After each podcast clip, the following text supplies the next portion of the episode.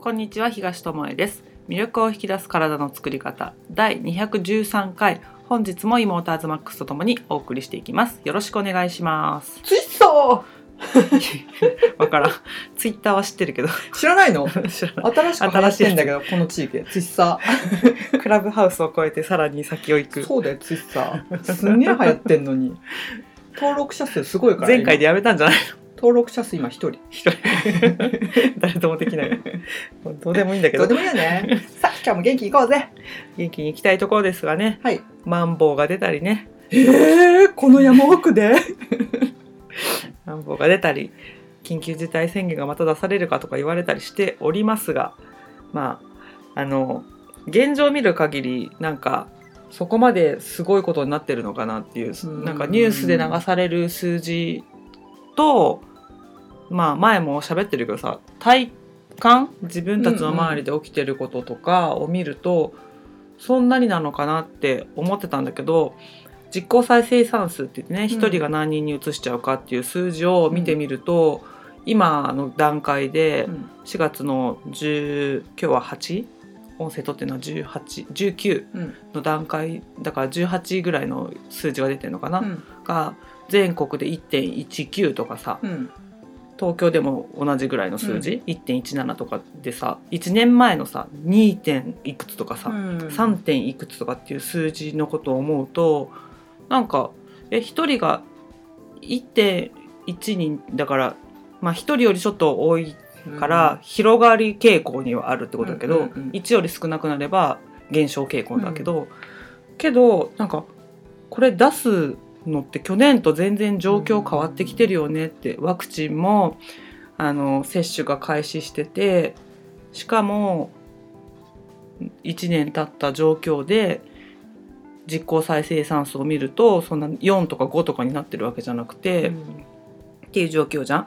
で、うん、と変異種変異株うん。みたいのが出てきてるけど、まあ、それの、まあ、感染率が高いからなのかもしれないが、うん。なんかここまでなんかみんなの足を止めなきゃいけない状況なのかなっていうのを、まあ、一人ずつがもうちょっと考えてもいい時期には入ってるのかなっていうのは感じるところ。まあさ宣言出されちゃったら従うしかないから、うんもちろんね。一般市民はね、うん。まあそれに従うんだけどなんかもうちょっと違った声が上がってこればうん。対策も変わると思うんだけど、やっぱり増えてきたじゃない？どうするんですか？みたいな声が上がるからやっぱりね何かをやってますっていううん。ことをしなきゃいけないから、まあ手を変え品を変えじゃないけどまあ緊急事態が出せないんだったらマンボウ出しとこうみたいなね、うん。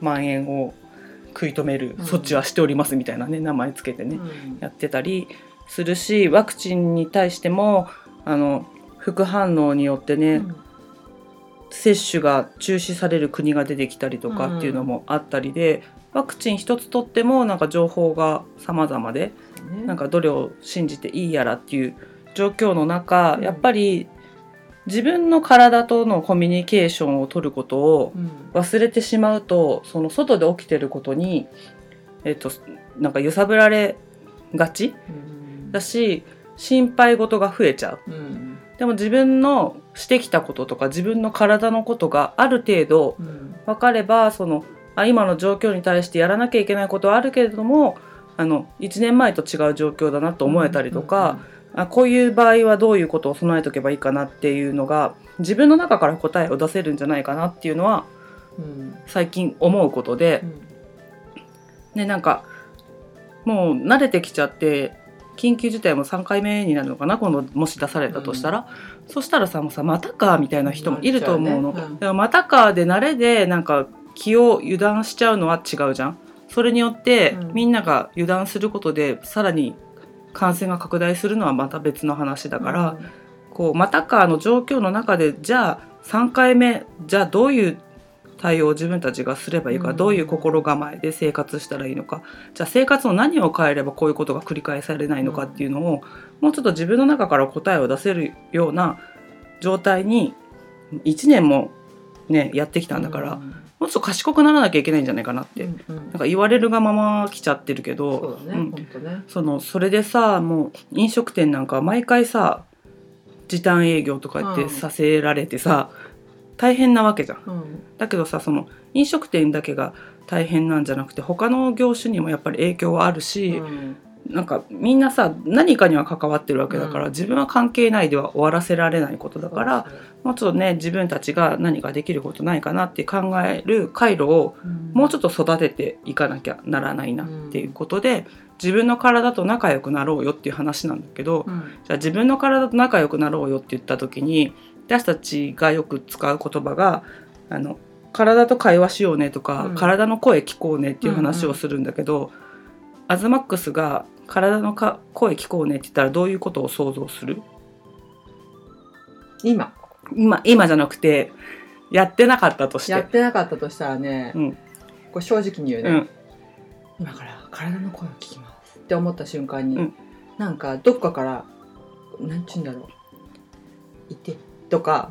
肝臓ですけどとか。あのちょっとあの食べ物減らしてもらっていいですか？とかあの右膝と申しますあの左にもうちょっと体重かけてもらえませんかみたいなあ感じのイメージ。あの右肩ちょっと凝ってるんですけどとか。だからほぐしませんみたいな。声が聞こえてくるとか、まあ、会話が成り立つとかそうそうそう。いうふうに本当人みたいな感じ。取ってしまいがち。うん。知らんややってなかったらね、うん。私たちがそういう意味で言ってるんじゃないから今のアズマックスはもし知らなかったらそういうふうになるだろうなっていうのと、そういうふうに質問を受けることもあるんだと思う、ん。体の声を聞いてヨガの動きもうん。コントロールしてくださいねとか、うん。強度を変えてくださいねって言ってるのに、いや私声聞こえないんです、うん。みたいななんかそれってすごい難しいことなんじゃないですかうん。って言われると思うんだけど、会話ってその人とする会話とは違うんだよねっていう話で、なんかそんなの当たり前じゃんってできてる人は思うかもしれないけどもなんか別の世界のことなんか特殊能力とか思ってたりとか、スピリチュアルなこととかね。うん。とか思ってたりするんだけどはっきり言って始まりはなんとなくからなんだよね。うん。なんとなく体がだるいと言ってるんじゃないだろうかとか。もうイメージだったりうん。推測、そうそうそう。これをするとああ気持ちいいって言ってくれてるんじゃないだろう。の伸びをした時とかさ、うんああ気持ちいいって言ってくれてるんじゃないだろうかとか食べ物で言えばうん。私たちは、まあ、グルテンフリーを自分たちの体に合ってるなと思って取り入れた時に小麦を食べなきゃいけない場面があったとして食べた時に、あ体がいらないって言ってるなって思うのは、体がいりません。もう NG ですって言ってるわけじゃなくて、うん。なんか重いとかさ、うん。なんか背中が痛くなるとか頭が痛くなった気がするとかさあと喉がすごい乾いつもより乾くなっていうのが体の声だなとして受け取ってるわけだよね。だからなんかすごい声が聞こえるとか、なんか合図が来るとか、まあ、うんシグナルは受け取ってねって言うけどそれは向こうからコンコンコンコンって言ってこうですよって教えてくれるんじゃなくて、うん。自分があの探りに行ってそのシグナルを受け取るって感じかな。膝の状況今どうかなみたいのとかさ、ね。小麦食べた時に喉が渇くけど今日は何時間ぐらいで喉の渇きまで来たかなって気にしてるからその声が聞こえたっていう状況になるっていうのかな、うんうん。だと思うんだけど、まあ、そそういうことだよね。なんかインターネットに近くない？あのさインターネットってさこうつないでアクセスしああしないとつながらないじゃん。つあそういうことね。でなんかこうアクセスしてであ、まあ、検索なりなんなりして検索結果が出てくるっていうのがインターネットの世界でしょ？しかもそれも検索したいこと入れないとね。そうそうそううんで体も同じで、うん自分にアクセスしてアクセスってそうだね。肩はどうかなっていうのでアクセスするっていうことね。うん。でそことつなつながるっていうか、まあ、そこに意識を向けるから、まあ、なんとなく検索結果がうんうん。ちょっとだるいですとか今いい感じですうんうんっていうのを、あのインターネットみたいな、まあ、インターネットもさはっきり出てくる答えとさ欲しい答えが出てこないそう出てこない時もあると思うから、まあ、それとすごい似てて体も明確な反応を出してくれる時と聞いたからってその場所が答えてくれる場合じゃないこともあるからね。でさなんかインターネットだったらこうアクセスして検索して結果が出るうん。じゃん、うん。であの何？検索したのに結果が出てこないとイライラするじゃする。ん。もしくはまあインターネットがつながってないのに検索しようとしてああイライラするっていう、うん。ちょっとなんかずれてるけどそれって。っていうことサーバーをまずつないでからじゃないとなのにそうそうそう。れを飛ばしてやってつながらないって言ってすごい難しいんですけどってなってる場合もあるってことだね。うん。だって知らない人はさパソコンを開いたらスマホを開いたらあの勝手にインターネットってつながってるって思ってる人もいい。るかもしれないね、うん。この世の中にはね。そうそうそう、そしたらなんかよくわかんないことにイライラするじゃん、それと体もすごい似てんじゃないかなってそうだね。いきなりあのやってつながって答えが導き出せるわけじゃなくて、あつなぐにはこういうルートがいるんだとか、うん。自分なりのねなんか人が言うやり方じゃなくて自分なりのなんかそのつなぎ方っていうかを見つけるしかなくて、それがなんか毎回同じものを食べることで体のうん。なんていうの？コンディションがわかるから毎朝同じものを同じ時間に食べますっていう人もいると思うし、うんうん。たあ同じも食べ物を食べた時にどういう反応をするか見るだけの人もいる。今日は食べたけど昨日食べなくてまた何日か後に食べてみてあやっぱりこれはこういう反応するなっていう、食べ物比較でする人もいるだろうし、運動とかだったらその強度によってうん。自分の体がどういう反応をするかっていうのを指標にしてる、うん。指標にしてる人もいると思うしあと起きる時間とかさ、うん。睡眠時間がこれぐらいだと一日が楽に過ごせるとか、寝る時間がこれぐらいで起きる時間がこれぐらいだと一番いいとかっていうのもそれもあの会話してないけど感じ取ってることが会話なんだよねっていう。そうでそう思うと意外とできてることもあるんだよっていうことなんだけど、なんか体の声を聞きましょうとか体に寄り添いましょうとかシグナルを受け取りましょうとかっていう言葉になっちゃうと、うん。なんか体を感じましょうとか言っちゃうといやそんなことやったことないんで、うん。ちょっと難しいですみたいうなん。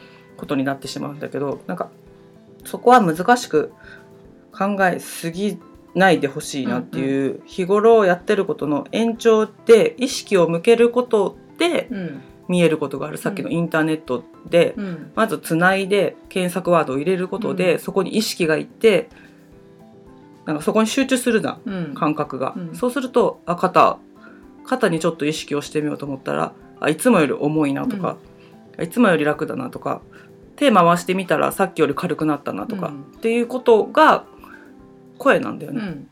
からそういったことをちょっとずつ感じていくことで会話が成り立っていくっていうか、うん。じゃあこうしたらどうって聞いてあげられる。うん。だから揉みほぐしてみたら肩凝ってるなって感じたとしてじゃあ揉みほぐしてみたらどうなるかっていうので肩を揉みほぐしてみたところ肩はそんなに楽になった気がしなかったけど背中が楽になったとかさ、うん。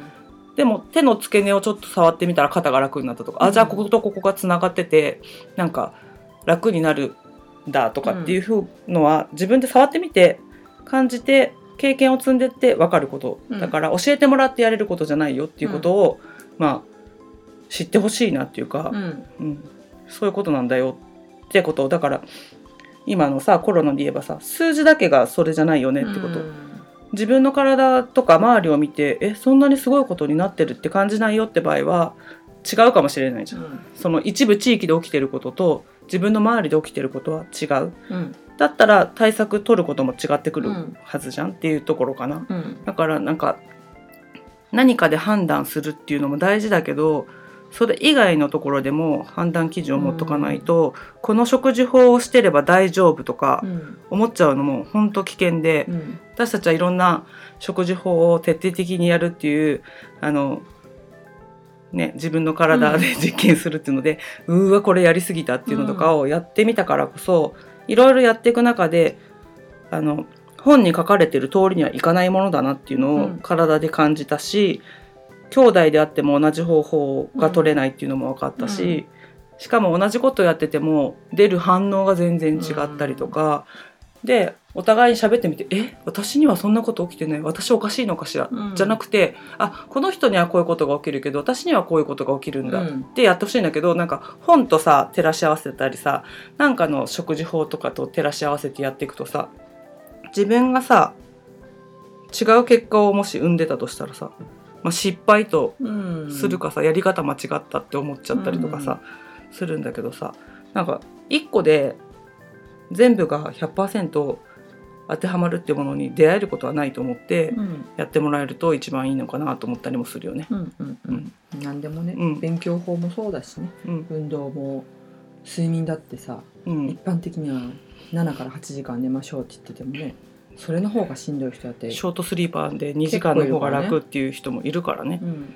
だからそのまああれはあると思うよ。割合的にうん。8割の人がいいと言いましたっていう方法があって、少数派か多数派かっていうことはあると思うけど、でも100%みんな一緒のものが当てはまるってことがないからこそうん。なんかその書かれているやり方だけとかその情報だけになんていうの取りつかれたようにならないでほしいし、それで逆に体を壊してしまうこともあるから、なんかちゃんと体の声を聞くっていうのとセットにうん。な何に対して取り組む時もやってほしいなっていうのは思うとこだよね。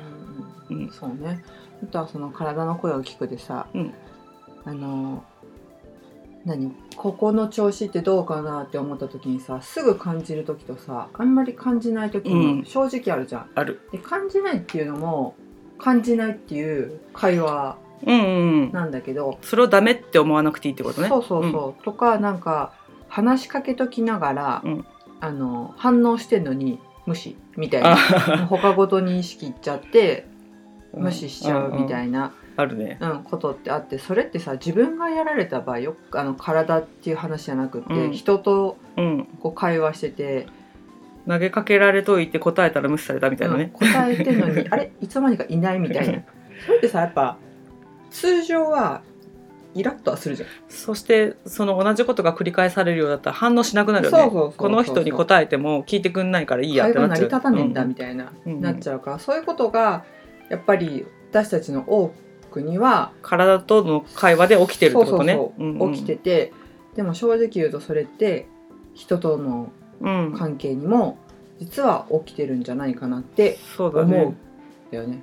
あとお薬で対処してしまうやつもも無視してるに近いかなと思ったりすることもあるね、うんそのお薬飲まなきゃいけない病気は別として、うん頭が痛いとします、うん飲めば治るからって飲んで毎回終わらせてるとしたら、それっていうのはあの無視に近い黙っとけって言ってなんか、ね。あ泣いてる子になんか飴玉食べさせとけみたいな感じそうそうそう、みたいなって感じになっちゃうからその時にじゃあなんで痛いんだろうって、うん。まあ、痛みを治めるために薬を飲むのは別によしとしましょう,、んんでもなんで痛いんだろうって見てあげることをセットでしてますかってところだよね、うんお腹が痛いでもそうだし、う何を食べた時にこういうお腹の痛さになるんだろう。うん。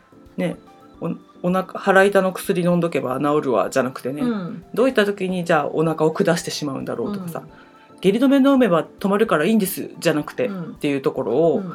あのワンセットにしないといつまでたっても体の声を聞くことっていうのが難しいことで起きたことに対して後手後手に対応するっていう、ん。今のコロナに対する対策みたいなことになっちゃうのね、うん。感染広がりました足止めましょう、うん。はい、減りました動動いていいですよ。あまた増えました止めましょう、みたいなことを繰り返して何が変わりましたかって言ったらまた足を止められるんだっていうことが想像できるだけで 何何か変わったかって言ったらあんまり変わってないんだよね。うん。だからそうやってあの真の部分っていうかさ、うん。なんていうのか本質的な部分で何に取り組むところことが一番改善につながるのかって本当に真剣に考えないとあの変えられないことで、うん。一人一人が足止めてればいいんだっていうのはもう無理だってことがうん。うすうす気づいてんじゃないかなと思うから、じゃあ足止める他に何かあるんじゃないかってことでテレビでは報道されないけどじゃあ免疫を高めておくことが必要なんじゃないかと思ったら、そういう食事をすればいいし、うん。運動しといて基礎体力ねを増やしとくことが大事じゃないかと思ったらそれをすればいいし、規則正しい運動があの免疫を高めると思うならそれを取り入れればいいし、うん。ってことでその自分で考えてひらめくことをやっぱり日々の生活の中に一個でもいいから、取り入れていかないことにはもうこのままこのなんていうのゲームの繰り返し、うん。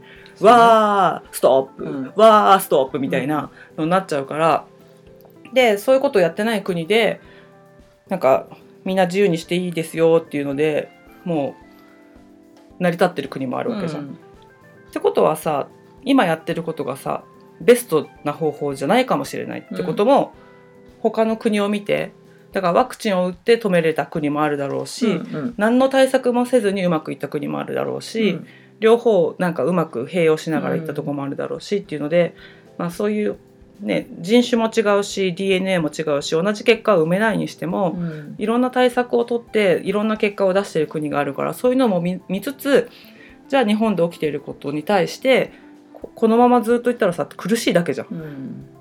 なんかいまだに自由にさうん。どこにも行けない状況これを1年もやってきてなんか疑問を抱けないでいるっていうのをことにちょっと自分たちの感覚が鈍ってんじゃないかって思ってもらえたら、今日はいいかなと思ってこういう話をしてんだけど、うんうん。ね。うん。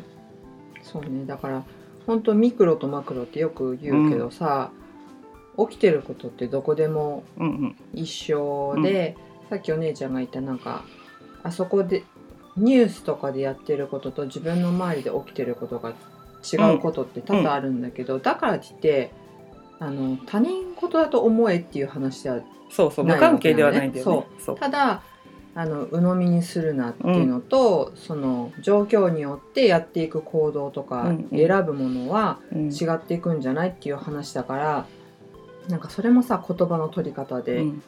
だいぶね、うん。違ってくるからだからこそ100%ってなくって、そうだね。うん。うんあのーなんて言うんだろうまあそれも個性だからいい悪いとかでは全うんう然ないんだけど、ただその社会状況とかさこのなんていうの自分以外のうんうん。ことってなかなかコントロールはやっぱりうんしにくいじゃん、できないね。うん。だからって諦めるんじゃなくうんって、うん。まあ、そこはそことしてうん。自分にできることって自分の体をもっと大切にすること、うんでそれがもうずっと言ってるけど絶対社会貢献っていうかさ、うんうん。そうだね。世の中をゆっくりちっちゃいけど変えていくじゃん。うん。ね、だって健康でいられたらさ介護なんてもしかしたら必要なくなっていくのかもしれないし、みんなが自分の免疫を意識し始めたら病気ってもしかしたら減るかもしれないじゃん。だから病院を使う人が減れば保険料だって下がるだろうしね。うん。うん。でそしたらなんかえ医療関係の仕事が減るじゃんじゃなくて、うん。医療関係の人は知識があるからうん。違う仕事が必ずできるわけ。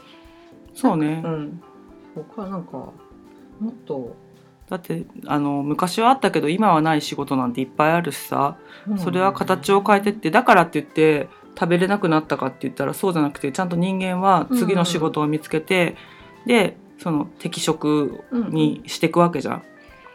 だってね昔なんて前さアズマックスと喋ってたけどさ駅でさ切符切ってる人いたよねっていう話をしてさ、まあ、昭和生まれの話だけどさ、ね、今さないもんねって言って、うん。しかも今切符すらいらないじゃんって言ってね。そうほぼ使わないもんね、使わないもうカード1枚あったらピッピピッピいけちゃったり、うんスマホがあれば携済んじゃうとかいう時代になってたり、まあ、スーパーの話とかもしてたんだけど昔ってレジ打ちってさ帯ね1個ずつなんか数字打ってたよねっていう 話をしてて、今なんてさバーコードで P だもんねっていうような話とかさカゴをさうん。入れたらもう計算終わってるところもあるしさ、だからそうやって、まあ、時代は変わっていく中で人間の体ってそこまで進化していってないんだよね。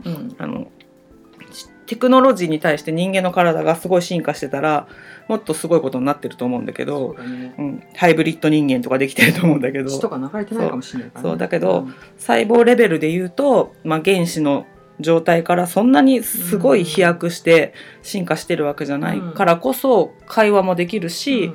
その緩やかな変化だからこそ対応ができるっていうので、あの声を聞いてあげるってことがこれからの世界にとって一人一人が自分の体にアクセスすることでなんか違った未来がなんて残ってくるんじゃないかなってうん思うんだよね。うんうんもちろん進化した科学技術を取り入れて寿命が伸びるとかさ、うん今回のコロナで言えばそのワクチンがちゃんと効いてくれたとしたらその止められるわけじゃん。うんだからそういう力も使いつつだけどやっぱり体っていうものから今は今の現段階では離れられないわけじゃん、うん。乗り物なわけじゃん自分たち100%頼るってそうそう。だからその乗り物をやっぱメンテナンスすること毎日使うものにその車のさブレーキ音とかさなんていうの走行音ですらさなんかこれ音おかしくないって気にするのにさ自分の体のさなんか不具合にさ気づかないとかさ無視するとかさとりあえずオイルさしとけみたいな状態にはし,、うんしちゃってるわけじゃん。車だったら直しに行ったりするわけでしょ。だからそれってさ直しに行ったりさ不具合があった時に見てもらうのってさ走らなくなったら困るからじゃん。うん。でそれがないと困るからじゃん。うん。だからこの肉体なんてさうん。もっと困るわけじゃん。本当はね、本当は。だから一番メンテナンスしてなきゃいけないんだけどなんか何気なく使っててなんていうのかな。あんまり意識を落としてなくても使えちゃってるからうんね。使えちゃうんだよね、うん使えちゃう、うそう。本当に高性能なコンピューターだからなんかバランス一つとっても頭使わなくてもバランス取ってくれてんだよね、うん。ちゃんと立ってるっていう。ね。自転車乗ったりもだけどさ頭でさあ右に何何度傾いてますなんて思ってなくてもちゃんと平行を保ってくれてるっていう機械で言えばさなんか水平器でいちいち測ってさこっちが高いですよ低いですよってやらなきゃいけないようなことを、体って瞬時でやってくれてるのにそこになんか感謝をの気持ちを持てなかったりそれを大切に扱うってことができてなかったり、声を聞くその音を聞くっていうことができてなかったりするからもうちょっとあの会話してほしいなっていうのと会話っていうのは喋るんじゃなくて本当に寄り添って何気なくから感じる。ことからかな。感じることと意識を向けることじゃないかなと思う、ね。らだから呼吸も意識してない時って今吸ってる時だっけ吐いてる時だっけなんて分かんないんだけど、吸ってみようと思ったら吸うことができて、うん。吐いてみようって言ったら吐くことができてそれってでも意識してる時しかできないことじゃん、ん。だからそういうことだよね。うん。指をさ動かしてみようもさ、うん。なんか物を取ろうとした時にさいちいちさ「はい親指開いて次人差し指だよ」ってやらなくてもできるんだけど、あえてじゃあ人差し指動かしてみようとか、足の指をねグーパーグーパー動かしてみようとかっていうのは意識してやってみることであれ？右より左の方が動きが悪いぞとかって感じれるわけだよね。だからそういうことが会話になるからじゃあなんで左足の方が動きが悪いんだろうって思ったら座り方がずれてるぞとかさ体重がいつもこっちにかかってるぞとかっていうのが見えてきてそれが会話だから、うん。そういうことを繰り返すことであのあいつもより調子がいいとか悪いとかっていうのが見えてきて、うん。じゃあ調子が悪いなら何が悪かったんだろうって言って振り返って、うん。ああれかもしれないっていうのがもうそれ仮説でいいんだよね。そうそうそう。あれかもしれないっていうものを排除してみてあそれをなくしたら楽になった。あじゃああれだったんだ。なあでもそれを排除してもよくならない。じゃあ次はどれだろうっていうのが、まあ繰り返していくうちに自分の中でしかわからないことだけど、自分さえ分かってればいいことだから、それを目の前にいる人に説明してこうこうこうでこうでこうなるんだよねそれがって言われても、自分が分かってればいいことじゃん。うん。で相手の人がそれがなんていうの当てはまらなくても相手の人には相手のうん。やり方があってでもこういうふうにすると知ることはできるよって教えてくれる人はいるから、そういう人の声は聞く。うん。生態の先生だったりさ食事を教えてくる,、うん。くれる人だったりさなんだろうヨガだったらヨガの先生とかね、歌だったらさ生態の先生がさこの喉の使い方を教えてくれたりするわけで、そういう人の声を聞くことでさらに使い方が上手くなるだけで、やってるのはその本人だから、うん。で本人のさじ加減で動きは変えれたり、うん。声の出し方が変えれたりするの。それってさ感じるそのアズマックスが言った感じることうん。意識することをしない限り永遠にわからないことだ、闇に葬られたままっていう、うん。自分を知らないまま終わってしまうってことになるから、そこかな？っうん。て思うね。うん。うん。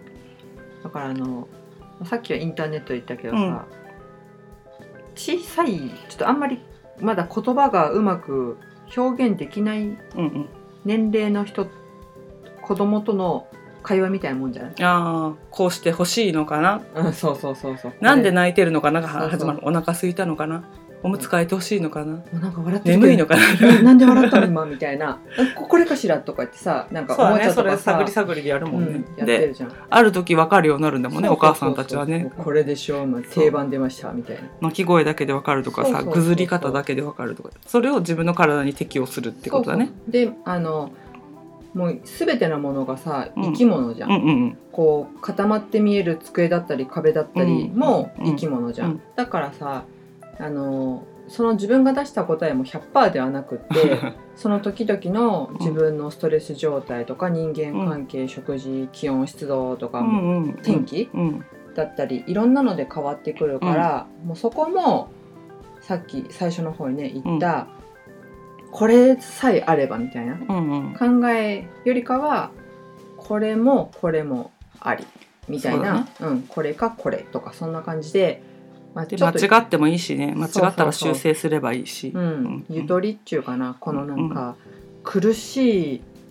がんじがらめみたいなこの世の中だからこそ、うん自分の心とか体にちょっとした遊びというか余白というかゆとりを、緩めるとか、うん、そういうことだね。そうそうそう持って過ごせたら、世の中はなんかギスギスしてるかもしれないけど、そうだね。そ。ことはまたちょっと離して自分は柔らかく穏やかにいられたらさ。だから聞かなければならないにはなってほしくないよね。そうそうそうそう体の声をね。そうそうそう。うん。こうでなければならないとか答えが絶対出なきゃいけないとかじゃなくて、うん。出ないものもあるの。そうそうそう。全然わからない時もあるんだけどそれが1ヶ月後に分かったりとか、うん。あの時思ってたあの不調ってこれだったかもうんみたいなのがあったりするから、その疑問を持つっていうのもありだし、うん。その投げかけておく無視するんじゃなくて問いをこう投げかけておくことで、その後から体があれの答えなんですけど今頃ですけどって教えてくれたりも時差があるからね。そう時差があって教えてくれた、即分かるものもあればあの気長に待たないと分からないものもあるから、まあ、答えを求めすぎないっていうのも、うん。うん大事だしうん。あとは何かやった時にすぐ答えを欲しがるけどそのすぐ答えが出ないからといってやめないでほしい。そうだね、うん。そうそうそう。ある程度はね。そう特にあのアズマックスはヨガとかを教えてるから、うん。体がすぐ柔らかくならないと、うん。なんかやってて意味ないんじゃないでしょうか、うん。みたいなことあったりするじゃん。うん。うん、だからそういったことも違うんだよとかうん。